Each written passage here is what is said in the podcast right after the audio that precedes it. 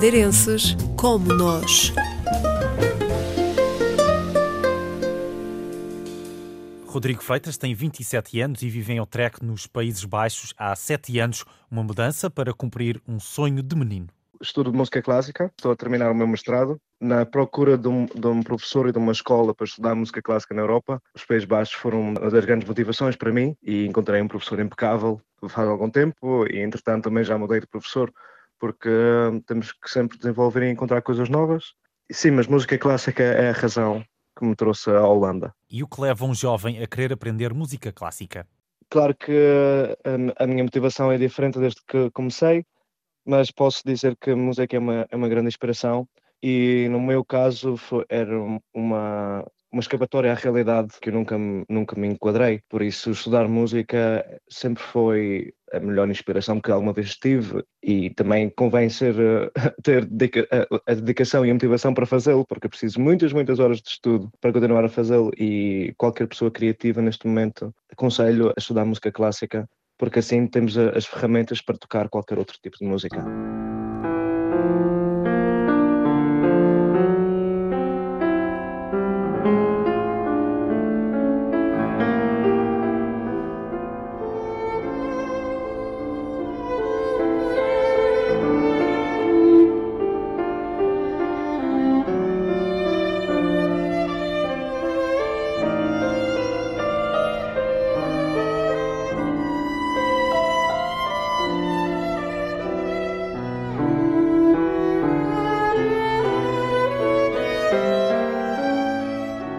Freitas está a terminar os estudos no país, a isso junta atuações em vários espaços e um part-time. Neste momento ainda sou estudante, ou seja, essa é a minha, a minha parte uh, da minha semana que me ocupa mais tempo. Mas, a par disso, tenho, tenho alguns espetáculos que me convidam como músico convidado. Também organizo, dou aulas como músico e também trabalho como part-time num bar, por exemplo, dos dias à semana.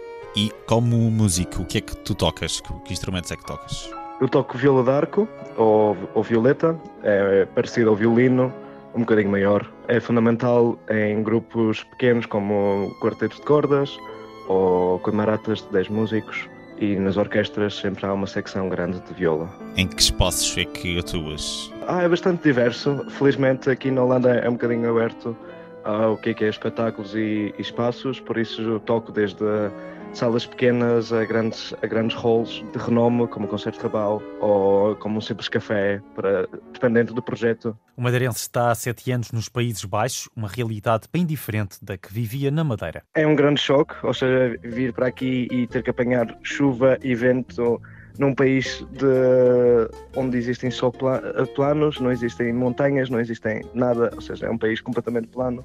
Entre o choque cultural da comida e de como as pessoas uh, interagem durante o dia, ou seja, para terem uma noção, entre as, entre as 12, ou seja, dentro do meio-dia a uma da tarde, as pessoas agarram maçãs, não, ninguém se senta para comer, ninguém, não, há, não há um prato quente. Jantamos às seis da tarde, toda a gente vai parar para, para, para jantar essa hora e sim, essa hora que nós sentamos para comer alguma coisa quente. E saudades? Oh, sempre, sempre. Não, mal posso esperar, todos os dias a, a, a contar ou descontar para, para, poder voltar à ilha. Consigo ir à Madeira pelo menos duas vezes por ano, eh, durante algum tempo, durante as férias de Natal e as férias de verão, e volto à ilha como um turista, embora seja parte, eh, sempre um turista completo, porque a ilha também desenvolve e, e com um tempo, com um espaço de, de, tempo entre as visitas, claro que se sente a, a, grande diferença. E nestes últimos anos, pelo menos, sinto que a ilha cresceu imenso a nível cultural e, e turístico. E voltar em definitivo é uma opção?